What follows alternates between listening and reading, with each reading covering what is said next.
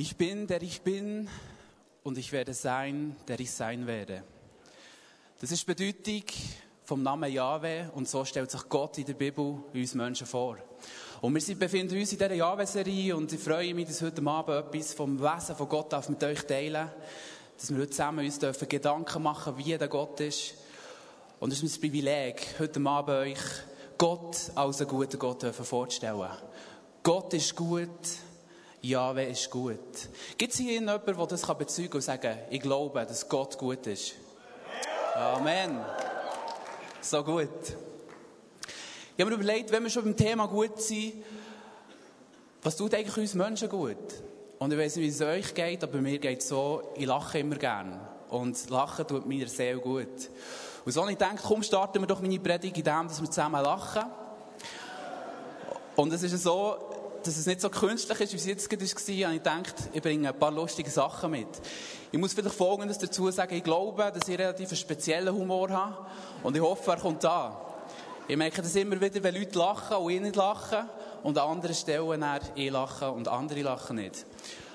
Und so habe ich heute Abend etwas mitgenommen.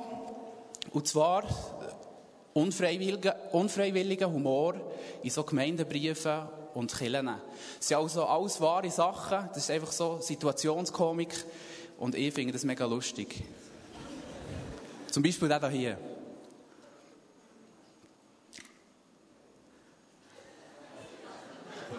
Ich also. Oder der hier finde ich auch ganz lustig. Das ist wahrscheinlich nicht das, was sie sagen wollten, was sie da geschrieben haben. Oder der mit dem Pastor, finde ich auch lustig.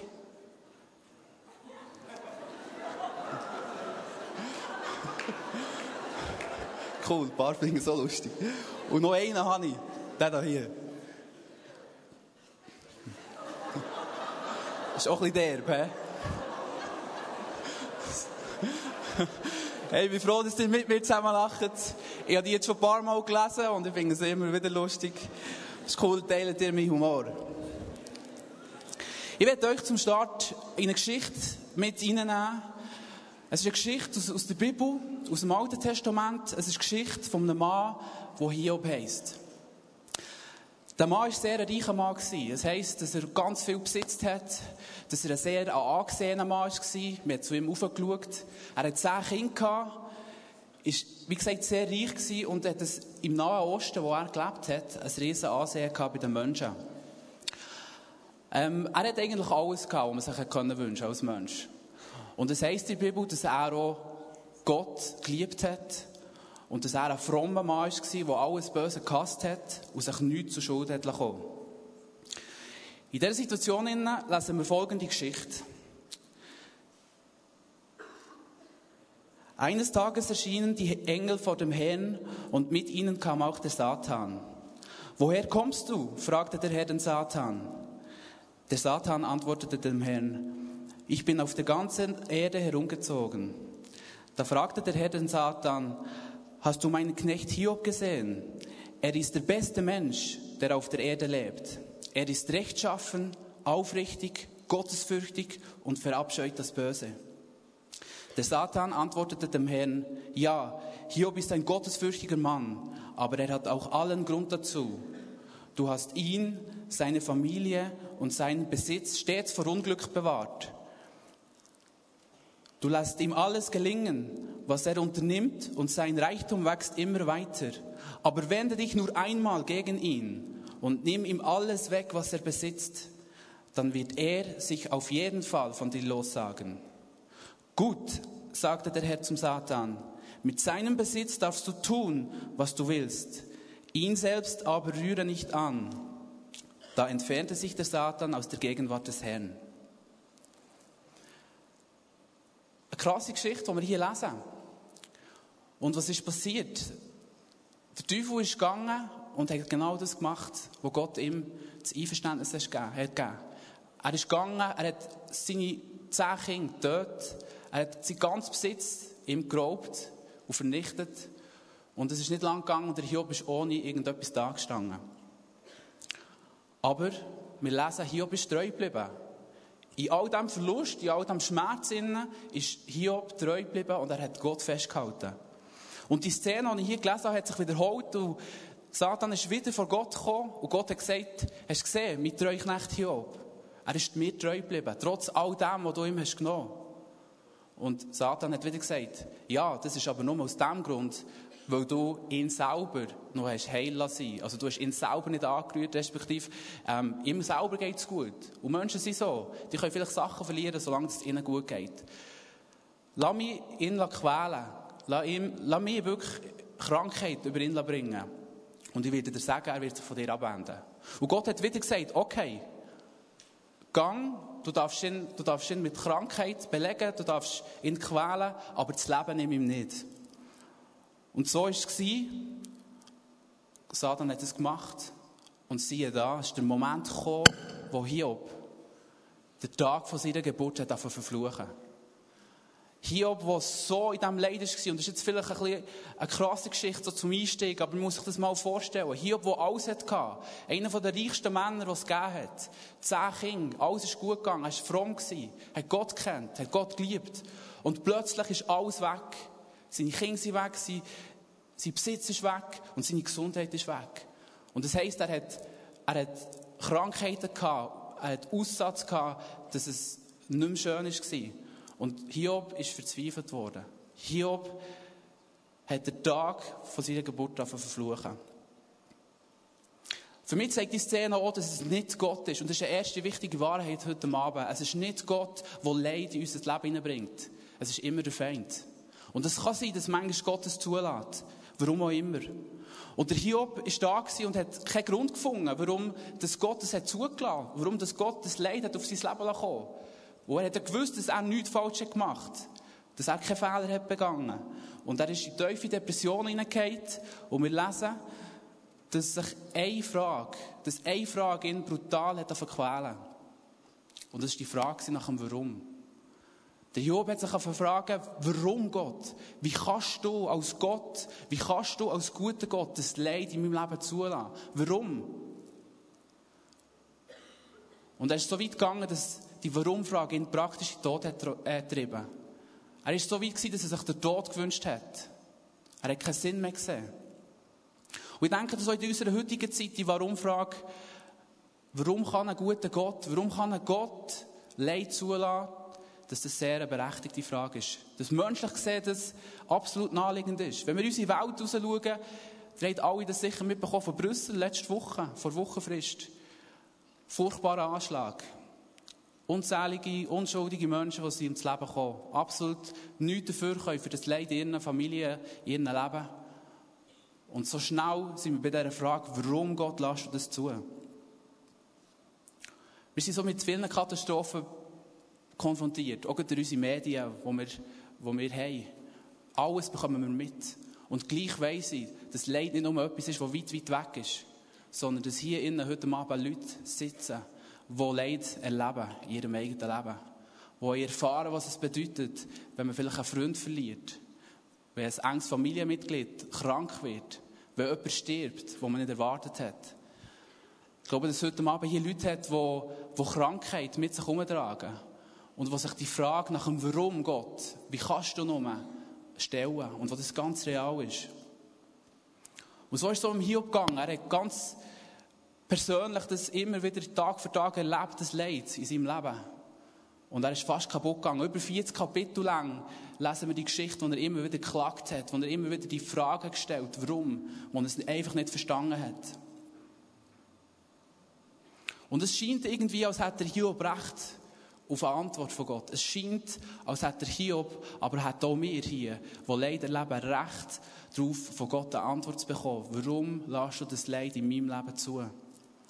Aber spannend ist, dass Gott über die ganzen 40 Kapitel, wo Hiob fragt, keine Antwort gibt. Und einfach schweigt. Und ich glaube, es sind oftmals wir Christen, die das Gefühl haben, die Antworten auf so Fragen geben können. Die irgendwo uns mit diesen Fragen auseinandersetzen. Aber ich kann euch sagen, ich habe mich lange mit diesen Fragen auseinandergesetzt. Wie kann ein guter Gott Leid zulassen? Es sind alles nur Teilantworten. Ich habe keine Antwort gefunden, die für jede und die hinterletzte Situation, wo unberechtigtes Leid passiert ist, irgendwo wirklich eine gute Antwort war.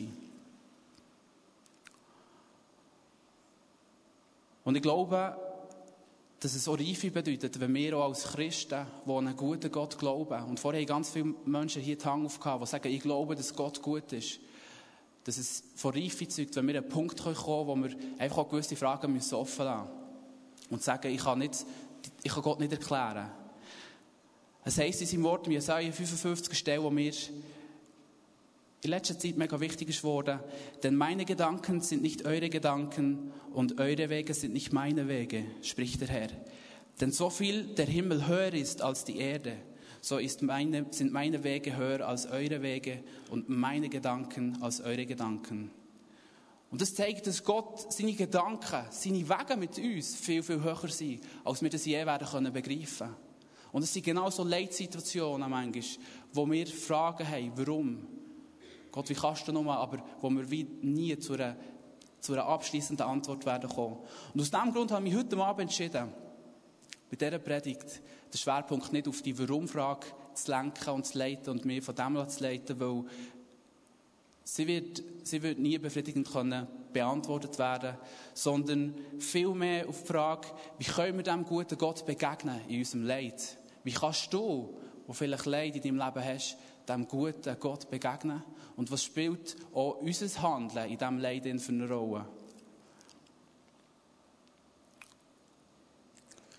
Ja, in seiner schwierigsten Zeit, die er hier erlebt in all seinem Leid, wo er alles verloren hat, hat er drei Freunde gehabt, die ihm helfen wollten. Sie haben von ihm sein Leid mitbekommen, sind zu ihm hergereist.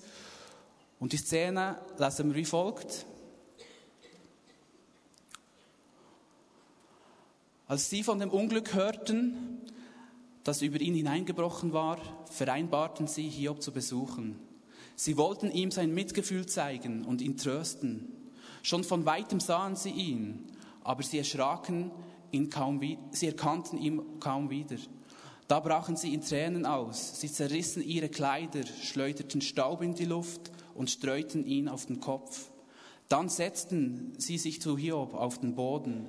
Sieben Tage und sieben Nächte saßen sie da, ohne ein Wort zu sagen, denn sie spürten, wie tief Hiobs Schmerz war.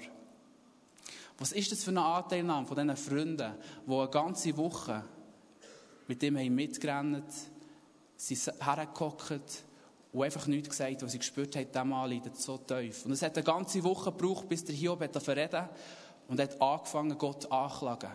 Er hat angefangen, seinen Leuten zu klagen über seine Situation. Und dann war ein Moment, wo seine Freunde einen Fehler gemacht haben. Sie haben probiert, das Unmögliche zu machen. Sie haben probiert, Gott zu erklären und Gottes Wege zu erklären. Und sie haben zwei von diesen vielleicht häufigsten Antworten, die Christen eben genau auf die Leitfrage geben, gegeben. Und die erste Antwort war, Gott will dich prüfen, Hiob, ob du ihm auch in schwierigen Zeiten treu bleibst. Und darum hat er Leid in dein Leben gelassen. Und die zweite Antwort war, Hiob, du hast gesündigt. Und das ist jetzt die Strafe von Gott. Und wisst ihr, was das Krasse ist?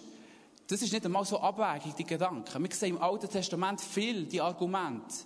Und in vielen Situationen hat das vielleicht sogar gestummen. Aber wir werden am Schluss von der Geschichte von Hiob sehen, dass es in diesem Fall anders ist. Und dass das nicht auf die Situation von Hiob hat zugetroffen. Sie ihn auf Anschuldigen.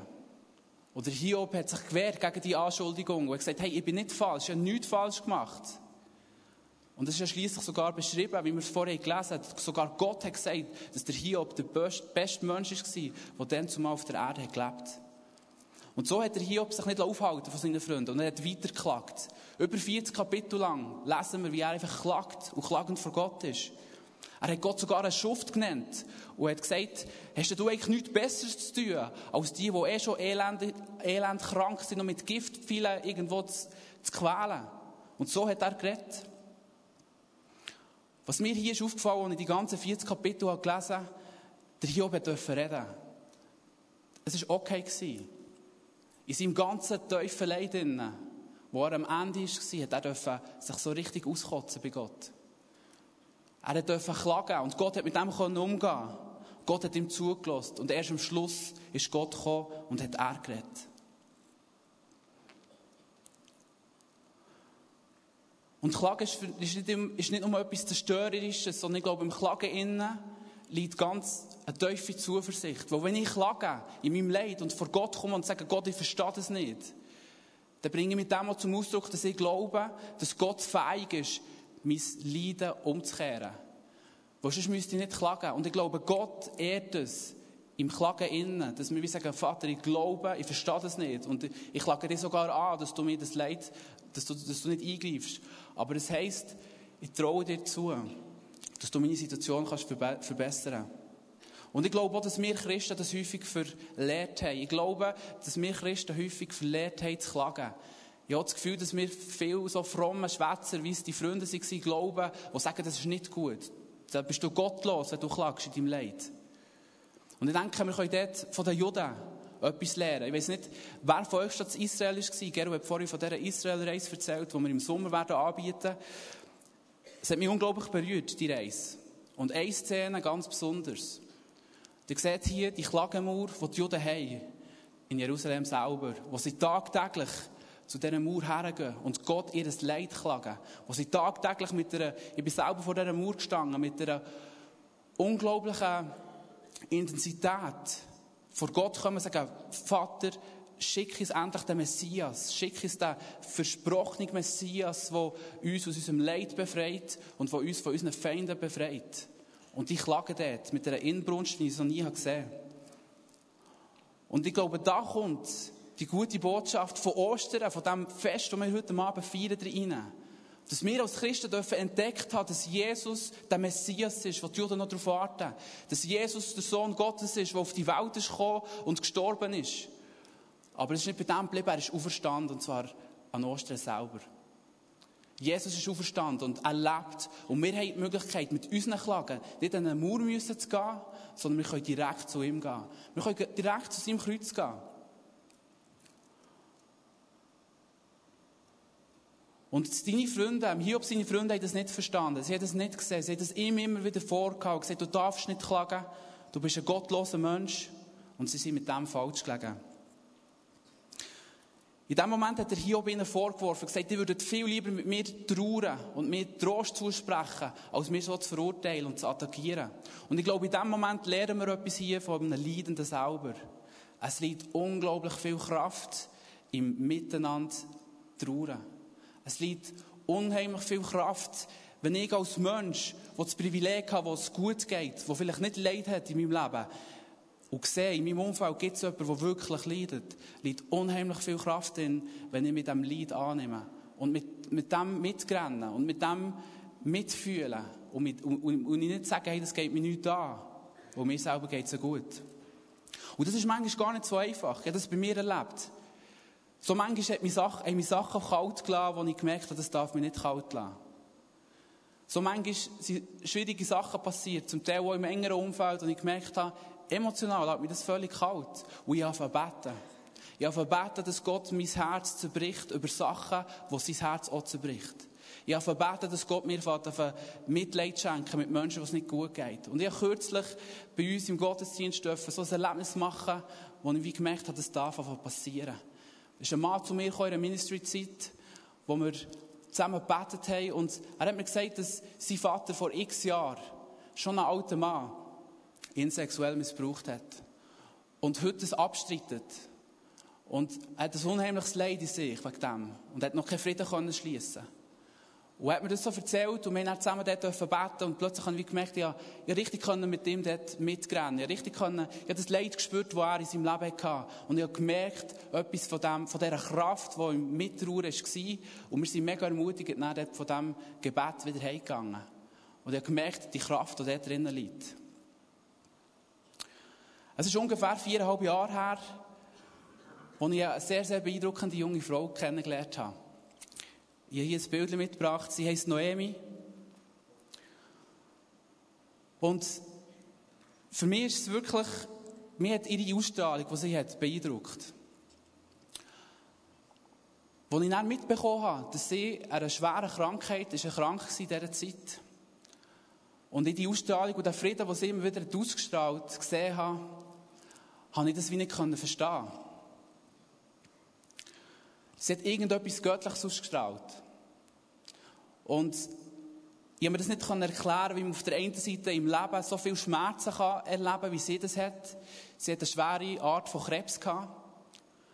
Und auf der anderen Seite trotzdem so eine Ausstrahlung haben und so einen Frieden in sich haben und das so gegen austragen.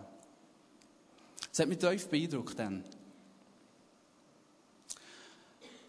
Es war eine Situation, wo wir dann viel für sie gebetet haben und viel einfach auch geglaubt haben, dass sie geheilt wird. Und ich weiss, es gibt viele Menschen in ihrem Umfeld, die bis zum Schluss geglaubt haben, die bis zum Schluss treu gebetet haben, die bis zum Schluss mit Gott gerungen haben, die bis zum Schluss mit ihr in diesem Leid waren und mit ihr das Leid teilt haben. Und es war für mich persönlich eine Schocknachricht, als ich ungefähr vier Monate später, nachdem ich sie kennengelernt habe, Mitteilung habe bekommen, dass sie nicht mehr ansprechbar ist. Und ich muss mich noch besinnen, ich bin dann in diesem Auto gehockt, Richtung Thun. Und ich habe nicht mehr gewusst, was jetzt läuft. Ich habe gemerkt, eine unglaublich tiefe Trauer ist in mein Leben hineingekommen. Ich habe mich erinnert an eine Situation, die sie eine Woche vorher, vor diesem Moment, das letzte Mal gesehen habe. Wir waren dann in einem Seminar mit dem Walter Heidenreich. Und der Walter, der hat ihre Situation nicht kennt, der hat sie nicht kennt. Und plötzlich hat er von Gott den Eindruck bekommen, dass er ihr ganz speziell soll zusprechen dass sie eine geliebte Tochter von Gott ist. Eine geliebte Tochter, wo Gott so Freude daran hat. Und er hat ihr symbolisch so eine Krone überreicht. Und in dem Moment, wo ich dort in diesem Auto sitze und Gott frage, wie, wie kann das nur sein, wo ich Gott, wo ich Gott verklagen, wo ich merke, es, wo ich unglaubliche Trauer in mir hatte in diesem Moment, merke, wie Gott mich an diese Situation erinnert. Und sagt, Noemi ist meine geliebte Tochter. Ist mein Königskind. Und sie wird schon gleich bei mir sein. Und das ist gut. Und das war ein unheimlicher, unheimlicher Trost, der dann in mein Leben hineinkam. Wo noch bis heute meine Fragen nicht geklärt sind. Wo ich heute noch meine Fragen habe. Warum ist ihre Zeit mit etwas mehr als 20 Jahren auf dieser Welt schon abgelaufen gewesen? Und warum hat Gott sie dann schon zu sich geholt? Und gleich habe ich etwas gemerkt von Gott seiner Güte, Gott seinem guten Wesen. In dem Moment, wo er mich dort darauf vorbereitet, auf den Moment, wo er zwei Tage später ist passiert, wo sie umgezogen ist. Umgezogen von dieser Welt hier in Gottes Gegenwart. Und ich habe Gott als unheimlich tröstenden Gott erlebt, in dieser für mich schwierigen äh, Situation dann. Und der Noemi, ihr Tod, war nur eine Übergangsstation. Und sie hat hier auch, auf dieser Welt, vieles bewirkt, weit über ihre Beerdigung aus. Das Blästun, das kurz nachdem er gestartet ist, ist ihr unglaublich am Herz gelegen. Und es war ihr Anliegen, dass wir bei ihrer Beerdigung Spenden zusammenlegen können, für dann uns finanziell zu unterstützen. Und es ist viel Geld zusammengekommen, das für uns finanziell eine gute Unterstützung war, für das wir das starten konnten. Das Projekt Blessed Tun, das heute, vier Jahre später, ähm, so eine coole Sache ist. Und ich habe vorhin gesagt, gewisse Fragen bleiben offen. Aber was ich mitnehme aus dieser Situation ganz persönlich ist, dass Gott als mitleidender, tröstender Gott die Situation gesehen hat und mir dann in diesem Auto begegnet ist. Und von diesem Moment an habe ich wie auch einen Frieden in meinem Herzen. Ich habe diese Woche mit Gabu Lütenegger, ihrem Bruder, telefoniert oder geredet. Das ist ein guter Freund von mir. Und ich habe ihn gefragt, wie er als Bruder vier Jahre später die Situation beurteilt. Und was er mir gesagt hat, hat mich tief beeindruckt und zeigt für mich so viel von Gottes Güte, auch im Leid.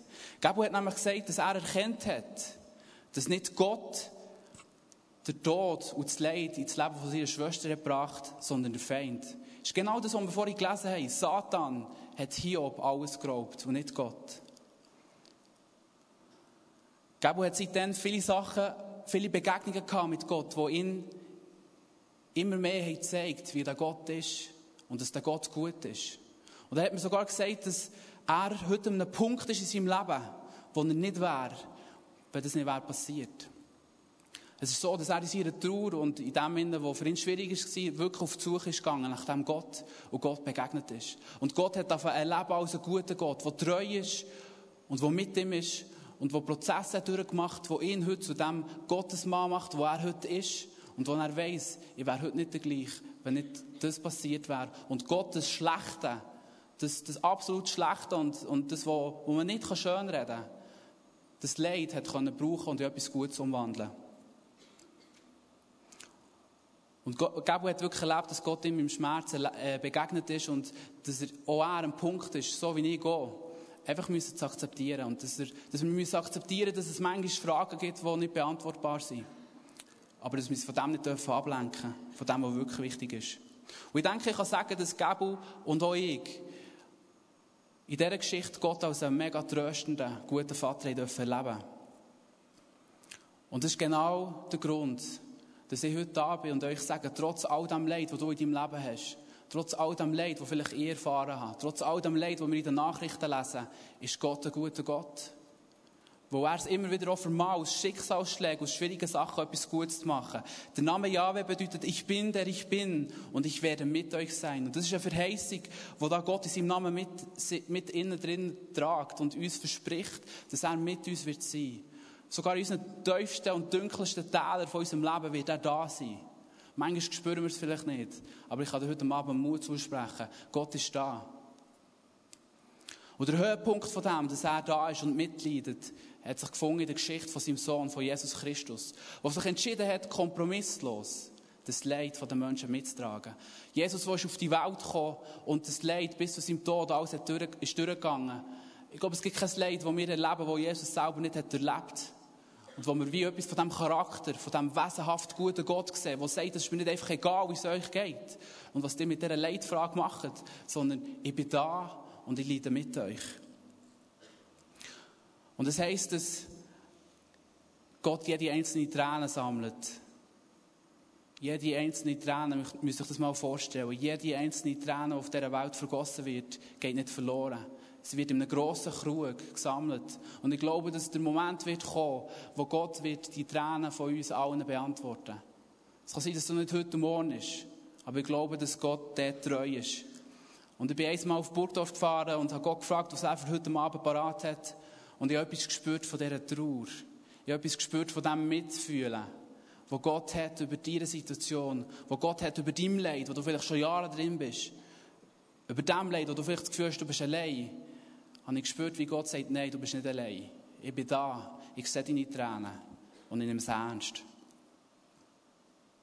Ich spüre, wie Gott uns heute Abend herausfordern will. Jesus ist im Karfreitag gestorben. Und es hat einen kurzen Moment so ausgesehen, als hätte er Tod ihn überwunden.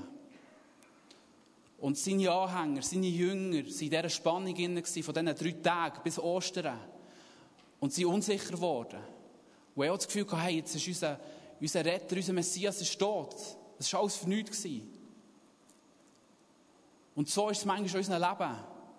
Wir befinden uns so in der Spannung, wo wir vielleicht das Gefühl haben, hey, es ist alles für nichts. Es hat keine Kraft. Jesus ist tot. Aber ich bin heute Abend da, um euch zuzusprechen. Heute ist Ostern. Wir feiern Ostern. Jesus ist aufgestanden. Er hat den Tod besiegt. Und ich spreche dir zu, dass du in deinem Leid Ostern wirst erleben und bleib dran und hab Mut und hab Vertrauen auf Ostern zu warten, wenn du im Moment merkst, dass du so in einem inneren Zerriss, Zerriss dich befindest. Und ich spüre auch, dass Leid immer uns trennen von Gott. Und ich proklamiere heute Abend bei uns allen, dass das nicht mehr länger passieren darf. Ich spreche heute über uns aus, dass Leid nicht mehr länger ein Trennungsgrund ist von uns zu unserem Vater. Das Gegenteil soll passieren. In unserem Leiden sollen wir näher kommen zu seinem Vaterherz, das durch und durch gut ist. Römer 14 steht, denn das Reich Gottes ist Gerechtigkeit und Friede und Freude, geweckt durch den Heiligen Geist. Es ist das Reich Gottes, das Jesus hat verkündigt. Es ist angebrochen, aber es ist leider noch nicht vollendet. Und Jesus ist der Friedenfürst, der dir in Zeiten von deinem ganz persönlichen Krieg Frieden bringen will. Und Jesus, ich bete, dass du das heute tust. Ich bete, dass du heute kommst mit deinem Frieden. Und dort, wo wir ganz persönlich Krieg haben in unseren Herzen, wo wir ganz persönlich Sachen nicht, nicht können und, und, und kaputt gehen, dieser, an dieser tödlichen Frage nach dem Warum, dass du kommst als der Friedenfürst, den du verheißen hast. Ich glaube, es liegt Kraft in, es liegt Segen in, an diesem wesenhaft guten Gott festzuhalten, auch im Leid. Und ich werde jetzt den Erik auf die Bühne bitten. Er ist ein Freund von mir, der sein Zeugnis wird erzählen, der genau das macht, der in seiner Krankheit, die heute noch nicht geheilt ist, Gott darf erleben, als ein guter Gott und Segen dort innen darf erleben.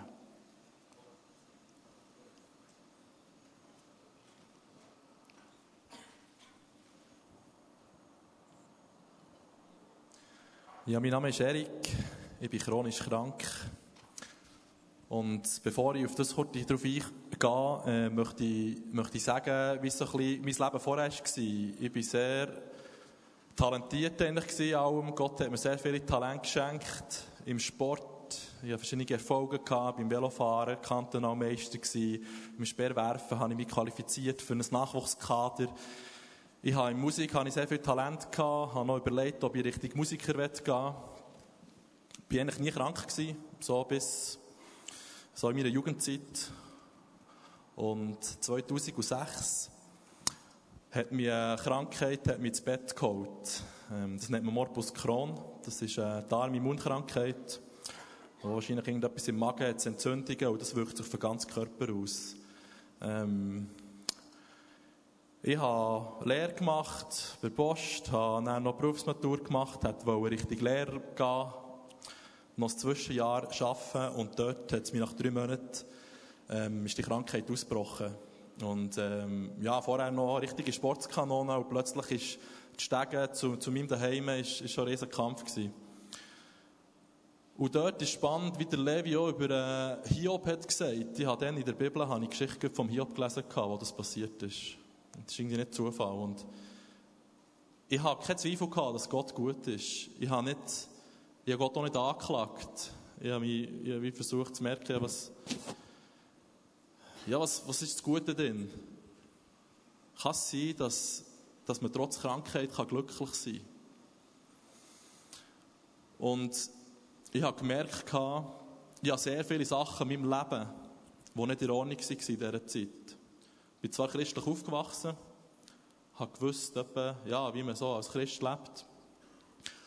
Aber ich habe Sachen in meinem Leben, so ein bisschen in den geheimen Ecken, die mich von Gott auch manchmal getrennt haben und die mich auf eine Art unzufrieden haben gemacht Und wo ich dann so in dieser Krankheit viel Zeit hatte, darüber nachzudenken, auf was es wirklich ankommt, habe ich wie gemerkt, Gott ist dran, einen Prozess in meinem Leben am, am, am tun, wo er mir innerlich heilen möchte. Wo er mir eine Freude schenken von ihm. Und das waren so Sachen wie Pornografie, die mich gefangen gehabt über Jahre. Und dort habe ich gelernt, immer mehr zu Gott zu kommen und in seine Gegenwart zu kommen und wie, wie zu merken, je näher ich bei Gott bin, desto mehr werde ich frei. Und es hat Jahre gebraucht, bis ich bis ich wirklich einfach ähm, immer mehr gemerkt was sein Willen ist, was, was Gott für mich parat hat und dass er so viel mehr parat hat, als ich mir vorstellen kann.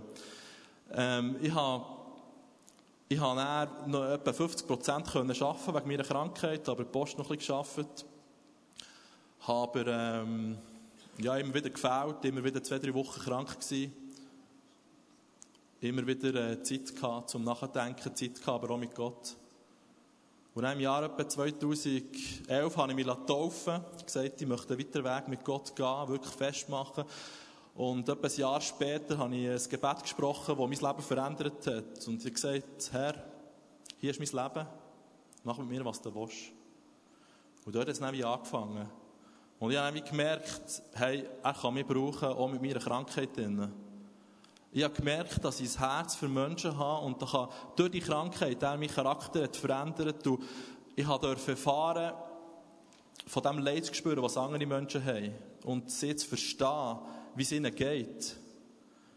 Und Leute haben plötzlich einfach ihre Lebensgeschichten mir erzählt, haben ihr Leid mir geklagt und ich habe wie können das mit ihnen teilen. Ich habe nachher, Gott hat mich auch weggeführt, trotz dass ich immer wieder krank war, ist plötzlich wie klar geworden, hey, mein Weg geht Richtung Dienst für Gott. Ich habe dann gemerkt, es geht wahrscheinlich Richtung Ausbildung äh, für, ähm, für die IGW, wo ich bin gegangen wo ich jetzt ähm, vor zwei Jahren gestartet habe. Ich habe im 13. meine erste Predigt gehabt und mehrere Leute haben dann zu mir geredet und gesagt, wahrscheinlich von Gott bewirkt, zu seinem Geist bewirkt und gesagt, Erik, das ist dein Weg. Und menschlich gesehen sieht es nicht gut aus, wenn man nicht so körperlich nicht so fit ist. Aber ich habe wie, ich habe wie erfahren, Gott dreht mich.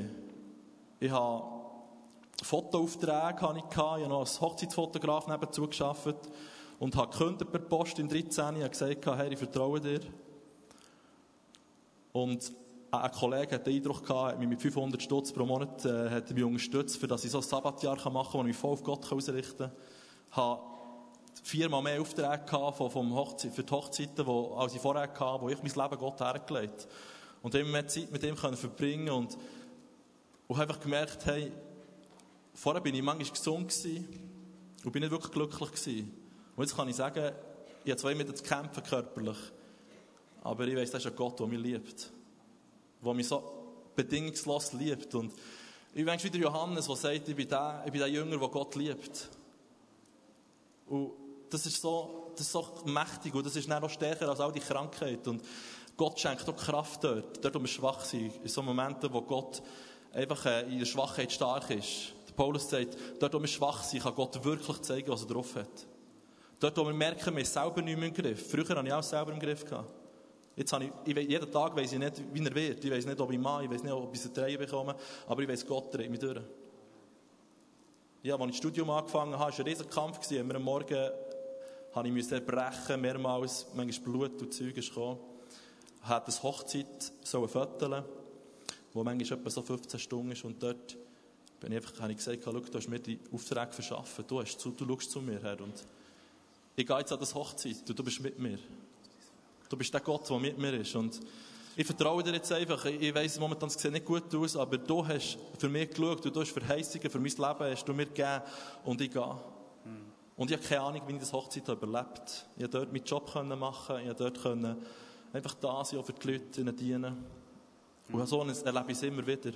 Mhm. Wie Gott mich einfach dreht. Und, ähm, habe sogar wirklich einfach, äh, ja, meine Frau dürfen lernen kennen, ich habe Studium können anfangen, ich habe Unterstützung finanziell, jetzt auch durch, durch, durch ähm, die IGW, die ich habe. Es ist, Gott hat es einfach so gesegnet. Und sein Segen ist manchmal viel anders, als wir denken. Ich bin zwar noch krank, aber ich fühle mich so gesegnet. Amen. Und so geliebt. Und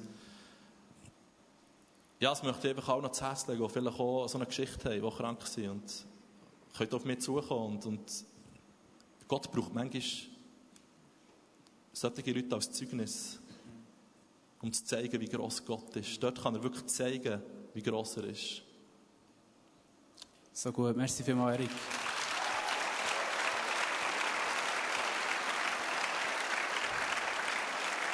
Was mich bei Erik berührt, ist schon, dass ich weiss, dass er trotzdem, dass er noch nicht geheilt ist, trotzdem, dass er immer noch krank ist, bereit ist für andere Leute, die krank sind, zu beten.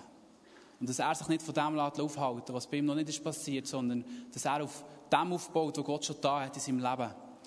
Und ich glaube, das ist ein Ausdruck von Gottes Güte in seinem Leben. Wir kommen zurück zu der Geschichte vom Hiob. Nach einer längeren Zeit vom Klagen vom Diskutieren mit seinen Freunden ist plötzlich Gott dem Hiob begegnet. Und Gott hat gefragt, wer bist du, dass du meine Weisheit anzweifelst mit Wort und ohne Verstand? Wo bist du gewesen, wo ich das Fundament der Erde gelegt habe? Willst du weiter mit mir streiten, einem Allmächtigen, mich immer noch anklagen? Und der Hiob ist der gestanden und hat gesagt, Herr, ich bin zu gering. Ich kann dir nichts erwidern. Darum bin ich jetzt still. Herr, ich erkenne, dass du alles vermachst. Nichts und niemand kann deinen Plan vereiteln. Ich habe von Sachen geredet, die mein Verstand bei weitem überschritten. Ich habe dich nur gekannt vom Hören sagen. Jetzt aber habe ich dich mit eigenen Augen gesehen. Darum widerrufe ich all meine Worte. Unglaublich starke Szene, die für mich zeigt, wenn Gott uns, unserem Leid begegnet, wie der Hiob das eine Gottesbegegnung hatte, dann scheinen plötzlich all die Fragen sich wie in Luft aufzulösen. Der Hiob hat tausend Fragen gehabt, Gott. Immer wieder hat er die Warum-Frage geklaut. Warum lässt du das Leid zu? in meinem Leben.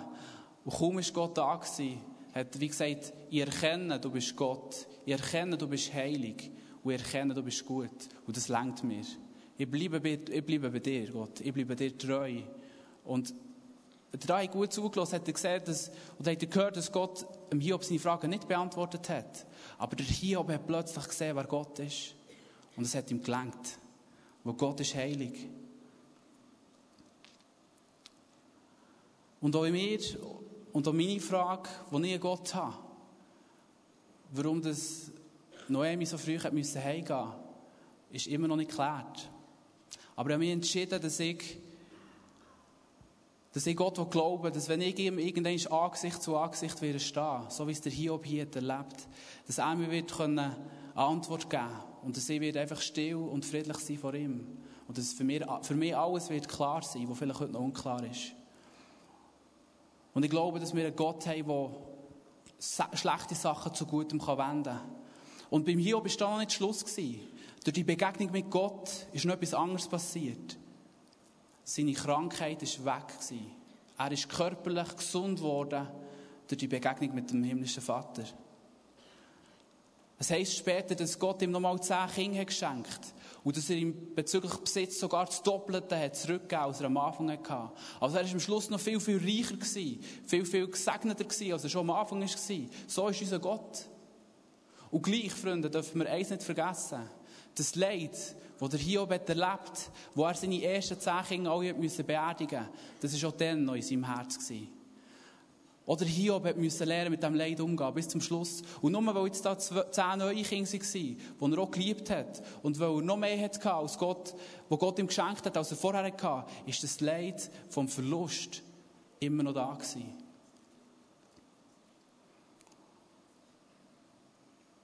Und ich glaube, dass Gott auch dir begegnen heute Abend, in deinem persönlichen Schmerz.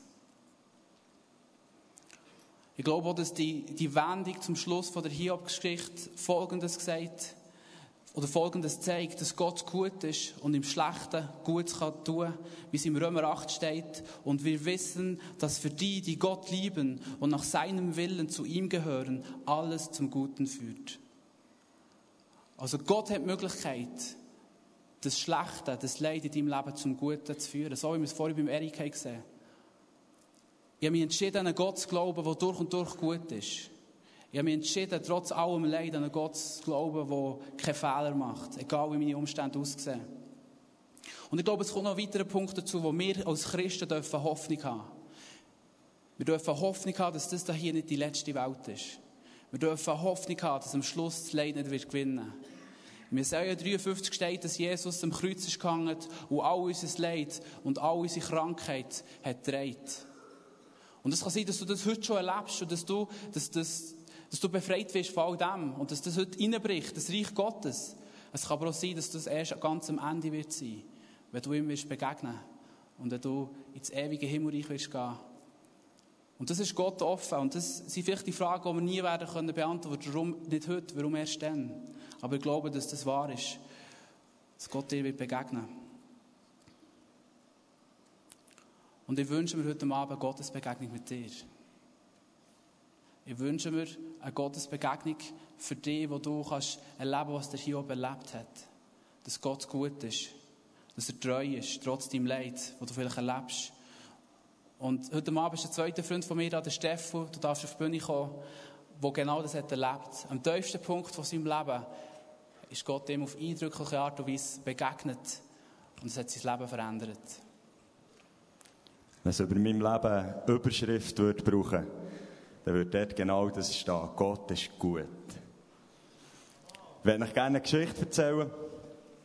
Etwas, was ich mit Gott erlebt habe. Und ich, ich muss euch ein bisschen Vorgeschichte geben dazu. Es war so, ich bin, wie der Erik so, so schön von sich hat gesagt, ich bin gläubig aufgewachsen. Ich bin in einem mega gut behüteten Elternhaus aufgewachsen. Und ich habe viele Sachen, ja, viele schlechte Sachen gar nicht können und gar nicht dürfen erleben und bin nie mit dem in Berührung gekommen, mega konservativ. Und das ist der Punkt gekommen, wo ich in die Lehre bekomme, wo ich aus dem ausbrechen Und ich habe angefangen, meine Identität zu suchen. Ich habe die Identität gesucht in der Aufmerksamkeit von Leuten. Ich habe mich oft mit Alkohol zugeschüttet. Ich war bei am Ort, der am dümmsten tut. Leute haben mitgefeiert gefeiert. Es hat nichts mit Freude zu tun gehabt. Und ich, der Alkohol hat mich immer wie mehr gefüllt und gleichzeitig immer wie mehr leer gemacht. Ich bin hier zu tun ins Militär gekommen, ich war total überfordert gewesen und ja, dort, wenn ich nicht schlafen konnte, habe ich mich einfach zugeschüttet. Dann konnte ich schlafen, dann war ich betäubt. Und ich bin an einen Punkt gekommen, wo, wo das Leben wirklich keinen Sinn hat gemacht. So viele Sachen, so viele Bereiche in meinem Leben sind der Bach abgegangen. Und wir haben von unserer Jugendgruppe ein Weekend gehabt und dort ist das Lied, haben wir das Lied gesungen, Gott von den Zerbrochenen. Und ich, ich habe dort einfach gesagt, Gott, wenn es dir geht, sie geht und du wirklich Interesse hast an zerbrochenen Leben, hier wäre ich es. Und dann ist eine lange Zeit ist noch genau nichts passiert. Im Gegenteil, die Zeit ist sogar noch schlimmer geworden. Und es ist der Moment gekommen, wo ich auf Australien bin gegangen. Das hat mein Bruder schon gemacht. Ich einfach auch ausbrechen, wo ins Land für endlose Freiheit gehen. Und ich bin gegangen. Und Gott in seiner Gnade, ich kann es nicht anders erklären, hat etwas an meinem Herz angefangen Schon äh, kurz bevor ich gegangen bin, äh, habe ich eine Bibel gekauft und, und ich habe die mitgenommen. Ich so den Vorwand gehabt, ich wollte Englisch lernen. Genau, weil ich gläubig aufgewachsen bin und Sachen aus der Bibel kennen, kann ich dann Englisch Bibel lesen und dann kann ich so Englisch lernen. Und ich habe dort in Australien am ersten Abend bin ich ins Bett gegangen und habe gesagt, okay Gott, ich bin hier und wenn du willst, dann dann kannst du mir jetzt begegnen. Ich lese jetzt dein Wort jeden Tag und bete jeden Tag. Und hey, Gott hat angefangen, in meinem Leben Sachen zu verändern. Gott hat mein Leben angefangen neu machen. Häufig alter Mist hat raus müssen. Und Gott hat einfach sein Segen ausgießen in mein Leben. Und ein Erlebnis habe ich gemacht, das ich euch weitergeben will. Ich ich habe viel in der Bibel gelesen und die Geschichte, die wir jetzt gefeiert haben, Karfreitag, und du verstehst, das hat mich immer mega berührt. Und ich eines Tages betet Gott, bitte zeig mir, was passiert ist. Dort an diesem Kreuz. Und Australien ist sehr weitläufig. Ich bin gereist und eine Nacht bin ich in einem Bus und auf das Mal, ich weiß nicht, ob ich eingeschlafen bin, ob man diesem Traum oder Vision oder Bild oder wie man dem sagt, bin, habe ich mich an einem Ort wiedergefunden, der unglaublich war. In einem Gerichtssaal. Alles war so aus dunklem Holz und ich bin jetzt vorderst gehockt auf der Anklagebank. Und vor mir ist der Richter gehockt. Und ich hätte ihn mega gerne angeschaut, aber der Richter hat mir einen unglaublichen Respekt eingeflößt. Ja, ich habe es nicht geschafft, ihn anzuschauen. Ich weiss bis heute nicht, wie sein Gesicht aussieht. Und ich ihn, eigentlich hätte ihn wollen, äh, gesehen, aber es ist nicht gegangen. Ich konnte nicht aufschauen. Seine Autorität hat meinen Blick einfach dunkel gehalten. Leute, die ich kennt und, die Leute, die mich nicht kennt, haben Sachen aus meinem Leben vorwerfen.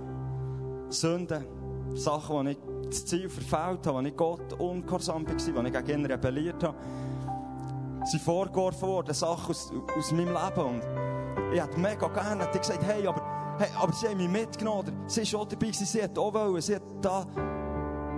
Aber ich habe kein Wort rausgebracht. Sie hat mich mega erdrückt, die Autorität, die dort war. Und ich bin dort auf dieser Bank gehockt, wie, mich jemand geklebt hat. Nicht mehr gewusst, was machen, was sagen. Und dann ist etwas passiert, ist ein Urteilsspruch gekommen. Und ich habe gehört, wie es heisst, der Lohn für Sünde ist der Tod. Und du musst sterben. Und ich konnte immer noch nicht den Richter anschauen, aber ich habe gar nicht mehr gelust oder gar nicht irgendwie das Bedürfnis mehr gehabt, etwas zu sagen. Ich bin einfach der gehockt und ich habe gewusst, es ist wahr. Ich habe gewusst, es ist wahr, ich muss sterben. Die Sünden sind mega schlimm. Ich erkenne es selber. Und ein Gerichtsdiener ist gekommen, ist von rechts vor, ist er zu laufen. Und in seiner Hand hat er eine eiserne Kette gehabt. Weißt du, so eine Kette, wie man sie manchmal in den Filmen sieht, eine, wo man, wo so Schauen dran hat, wo man zuschrauben muss. Und die hat er gehabt, und die Schauen waren offen und er hat mir sie hergehabt. Von dieser Seite ist er gekommen und hat mir die Schauen hergehabt. Und ich, ich, ich habe nicht Angst können. Ich habe meine Hänge in die Fesseln reinlegen. Und bevor er es konnte, ist etwas passiert, das mein Leben jeden Tag verändert. Ich habe vor Seite einen ganz sanften Stoss bekommen. Und neben mir hat ein Mann seine Hände in die Schauen von meiner Kette gelegt. Und eine Stimme zu mir gesagt, Stefan, ich sterbe an deiner Stelle. Ich sterbe, weil du den Tod verdient hast. Und ich dich liebe. Und ich habe übergeschaut und habe gesagt, du bist Jesus. Und ich. Und er hat gesagt, du bist frei. Und ich darf erleben, wie echt die Wärme, die Liebe, die dort war, kann ich dir nicht mit Wort beschreiben. Aber ich weiss, seit dem Moment, Jesus hat meine Sünde getragen. Dass ich nicht muss sterben für meine Sünde. Und ja, ich das eigentlich weitergeben, ich das teilen. Unser Gott ist gut, unser Gott ist versöhnt. Hey, wenn du heute da bist und sagst, oh, ich habe mega viel Sünden. Jesus ist gestorben. Der Tod, den du verdient hast. Und den hast du verdient. Sünde trennt, Sünde führt dich Tod. Aber der Tod, den du verdient hast, den hat Jesus für dich getragen. Und lass uns so lassen. Ostern feiern, aber nicht nur Ostern, lass uns so die nächste Woche feiern. Jeden Tag, wir leben das Leben in der Gegenwart von einem versöhnten Gott. Amen.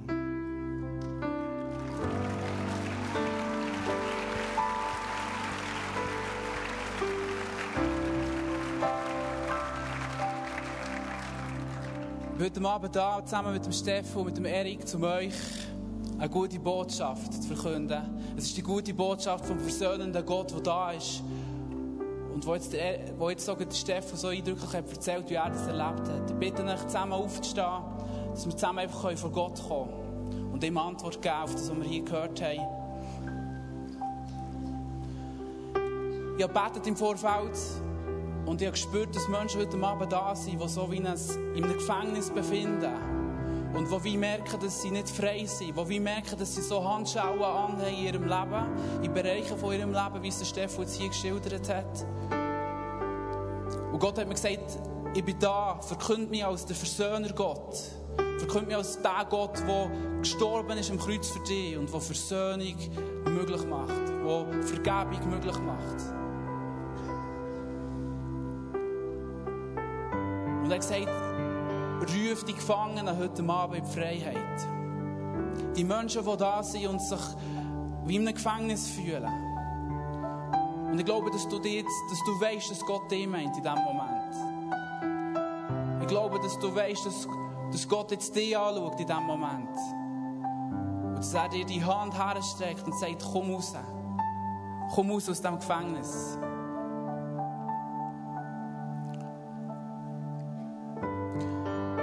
Dass es dich betrifft und dass du genau so ein Mensch bist, der, gefangen ist, würde ich gerne mit dir zusammen beten.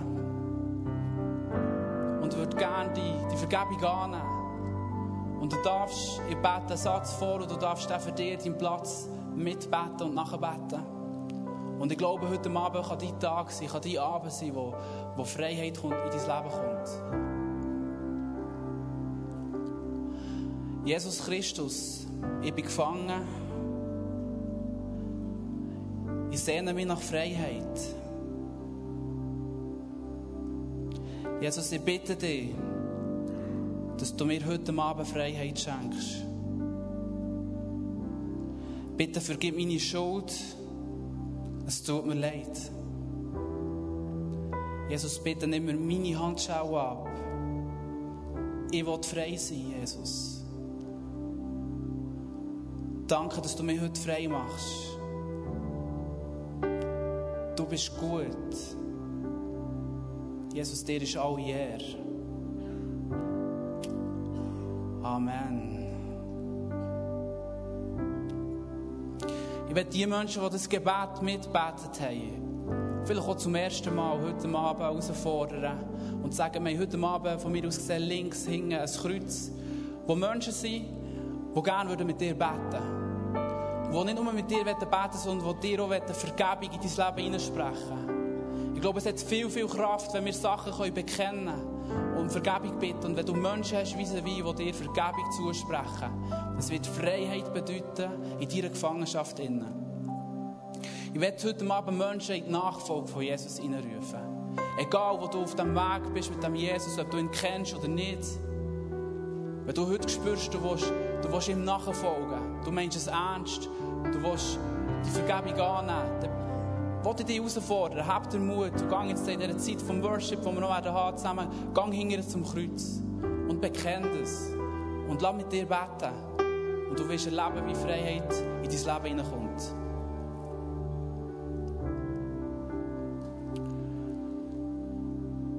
Es werden Leute da sein, die für dich werden beten.